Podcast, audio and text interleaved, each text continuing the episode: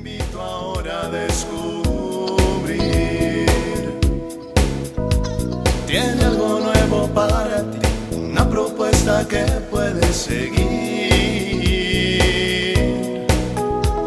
Una verdad que compartir, una nueva forma libre de vivir.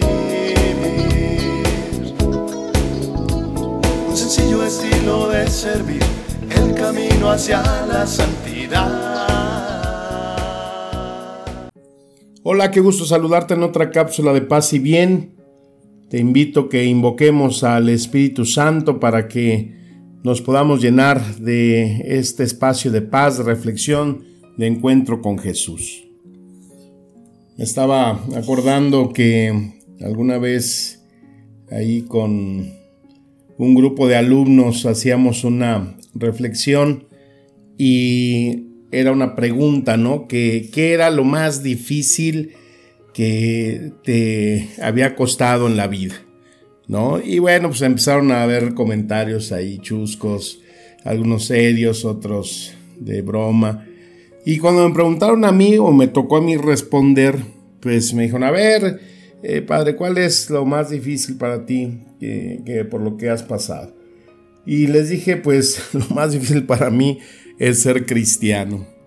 No, pues todos hicieron una cara así como diciendo, ¿qué onda con este, no?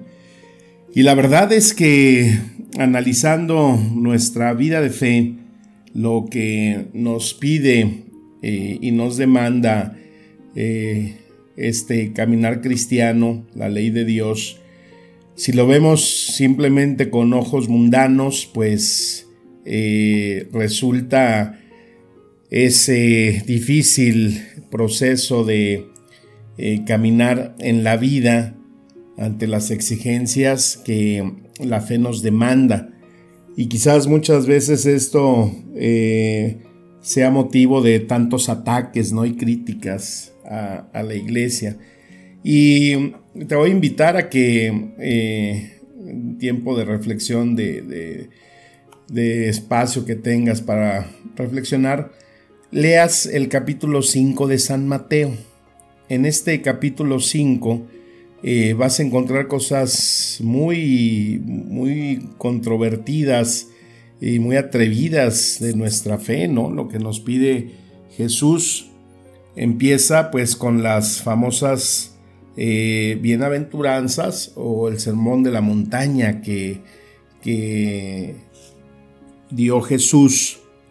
Y ahí digo que no es fácil vivir nuestra fe, pues porque ahí se nos habla, ¿no? De bienaventurados aquellos que tienen hambre y sed de justicia, bienaventurados los que son perseguidos por causa de la justicia. Eh, sean dichosos cuando los insulten, cuando los persigan, cuando digan mentiras contra ustedes por causa mía. Gócense y alégrense porque su recompensa está grande en los cielos. Y entonces yo digo, híjole, pues como que eso de insultos, persecuciones, calumnias, pues yo creo que a nadie nos gusta, ¿no? Es algo que eh, se nos pinta pues como no algo muy eh, apetecible o favorable. Sin embargo, eh, los demás versículos se va perfilando lo que esto que nos dice Jesús, que sería como eh, los nuevos eh, decálogos, ¿no? De, así, el decálogo de los mandamientos, ahora en estas enaventuranzas se viene a ser como un complemento, un desarrollo de esos mandamientos que vivimos. Y es que el vivir bajo esta ley en plenitud que nos da Jesús, pues nos lleva a tener un camino de realización, un camino de cambio, un camino de transformación en nuestra vida, porque realmente ser cristiano es una aventura increíble, ¿no? Eh, cuando nos dice Jesús, debes de amar a tu prójimo y, y como a ti mismo, y debes de amar a tu enemigo, y ruega por los que te persiguen, y trata de ser justo, ¿Y de qué sirve amar a los que queremos si no amamos a los que no queremos? Pues eso lo hace cualquiera, ¿no? Entonces, eh, ahora que es muy común esto que los chavos sacan a través de las redes de los famosos retos, pues esto se vuelve así como ese reto, ¿no? Ustedes eh, dije, oyeron que se dijo ojo por ojo y diente por diente, más yo les digo, no resistan al que es malo, antes bien, si alguien te abiofetear en la mejilla derecha, preséntale también la otra. O sea, nos dice Jesús, ese reto, ¿no? De que hagas lo contrario a lo que el mundo te marca, a lo que tus propias reacciones humanas te marcan, porque cuando eh, entregas tú esa disposición a vivir como nos pide Cristo, verdaderamente es un gran reto. Habló un amigo que eh, le hicieron una operación muy delicada del corazón y pues me comentaba eh, ahora cómo tenía que cambiar muchas cosas de su vida, muchos hábitos alimenticios, muchos hábitos eh, que pues mm, necesita cambiar para seguir su proceso de recuperación, su esquema de trabajo, modificarlo, sus mismas emociones, cómo expresarlas y todo eso que, que conlleva un cambio, ¿no? Y, pero me decía, he pasado un tiempo terrible, ¿no? Porque, pues, desde que me dijeron esto del corazón y a lo que me exponía, que quizás hasta, pues, me costara la vida, eh, yo tenía una forma de vivir, una forma de llevar mi día a día. Y ahora que he salido de la operación y estoy tratando de eh, cambiar todo ese esquema de vida, pues me está costando mucho trabajo, pero en realidad estoy viendo los beneficios del cambio. Y ese reto de cambiar aquellas cosas que encontramos en nuestra vida de fe, pues sí, nos pueden costar mucho trabajo, pero también nos dan una inmensa dosis de felicidad. Y me acuerdo, ¿se acuerdan de Anthony de Melo, el padre jesuita, que tenía muy buenos eh, cuentos, ¿no? Y recuerdo un cuento que aparece en uno de sus libros, donde narraba que iba un monje con su discípulo, iban caminando y llegaron a una casa. Entonces en esa casa pues era una casita muy pobre, donde estaban los esposos, cinco o seis hijos, y pues la verdad no tenían mucho que comer.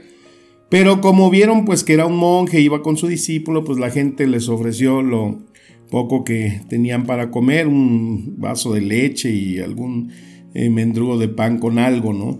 Entonces, eh, pues el joven discípulo, eh, muy agradecido y muy conmovido con las personas, pues le decía a su maestro, oye, pues no debemos haber aceptado, maestro, porque pues no tienen que comer. No, no, no, dijo, está bien. Y ya que todo el mundo se fue a descansar, entonces el maestro le dice, al rato, ya como a las 2 de la mañana, vas a llevar a la vaca, tenían solamente una vaca, era el único tesoro, la única cosa de valor que tenían, la vas a llevar al desfiladero y la vas a aventar. Y el, el, novicio, el discípulo dijo, ¿cómo? Sí, tú llevas esa, esa vaca al desfiladero y ahí la vas a aventar. Y el chavo dijo, pero oiga, ¿cómo vamos a hacer eso? Es lo único que tienen. Tú obedece. Pues el chavo yo creo que sentía como si hubiera sido la orden de un narco, ¿no?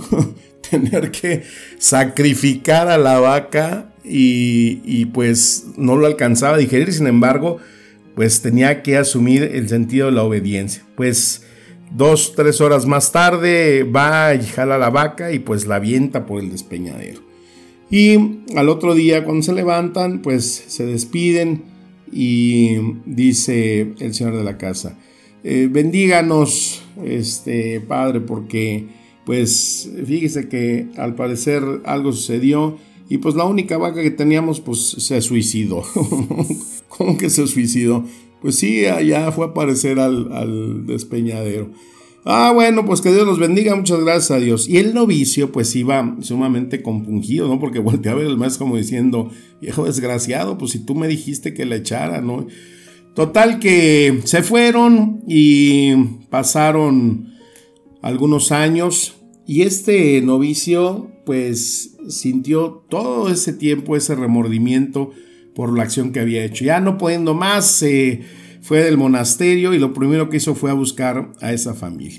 Y cuando regresó a ese lugar eh, para encontrarse con estas personas, pues se dio cuenta que todo estaba transformado, ¿no? Aquella choza pobre, humilde, pues ahora se veía una casa muy bien cimentada, eh, se veían muchos eh, campos cultivados y se veían animales, total dijo, no, pues a lo mejor me equivoqué, sin embargo fue y tocó a la puerta y salió la señora y, oh sorpresa, ¿no? Pues lo reconoció luego, luego. Hola, ¿cómo estás? Ay, tú eres el que venía con el, padre, el misionero. Mira, pásale. Y, le dije, el muchacho, oye, pero pues es que, pues, ¿qué pasó? Total, que ya le dijo, pues mira, esa vez que ustedes vinieron, pues la vaca comió algo y se suicidó. Me risa, ¿no? Se suicidó y pues nos quedamos muy tristes, muy um, agobiados, porque pues era nuestra única fuente de sustento. La poquita leche que sacábamos era para alimentarnos. Pero pues ya viendo esa situación en la que estábamos, pues de repente empezamos a ver con mayor atención nuestros campos y veíamos pues que ahí se eran muy fértiles y que cualquier cosa que poníamos eh, se podía sembrar y fue así como empezamos a comprar un poco de semilla y se empezaron a crecer los campos, a la cosecha y a tener dinero para animales. Esa eh, prosperidad que se vino, pues eh, no la hubiéramos tenido si no hubiera sido porque la vaca se suicidó.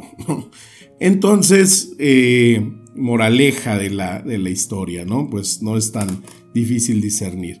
A veces estamos tan anclados en nuestros hábitos, en nuestra forma de vida, en nuestras costumbres, que nos estamos perdiendo verdaderamente cosas que ni nos podemos imaginar, aún en nuestra propia vida, en nuestro propio físico, en nuestro propio ser. Si estamos acostumbrados a tener una vida sedentaria y empezamos a probar las mieles del ejercicio, de salir a caminar, a hacer un deporte, que te sientas bien, eso es algo que te transforma la vida. Si has descuidado tu salud, si has estado en un proceso de rehabilitación, de recuperación, empiezas a ver las bondades de la vida. Si te has atrevido a iniciar un negocio, si te has atrevido a trabajar, a ver eh, ese, ese trabajo, esa actividad que haces como una bendición, entonces eso te transforma la vida. No siempre las situaciones de crisis son adversas. Quizás siempre se necesita un momento difícil, un momento cumbre para poder cambiar y transformar nuestras vidas. Esto que vivimos con esta pandemia, nos, cómo nos está llevando a transformarnos, para bien, para mal, para sacar lo mejor. Eso es algo que cada quien va a decidir. Pero lo que sí te invito es que si tú has tenido una frialdad en tu vida espiritual, te dejes llevar verdaderamente por este reto de ser un verdadero cristiano y tratar de vivir lo que Jesús nos invita en este espacio de plenitud para nuestra vida y nuestro espíritu. Que la palabra nos siga administrando espíritu y vida. Te mando un fuerte saludo, un abrazo de paz y bien. Amén.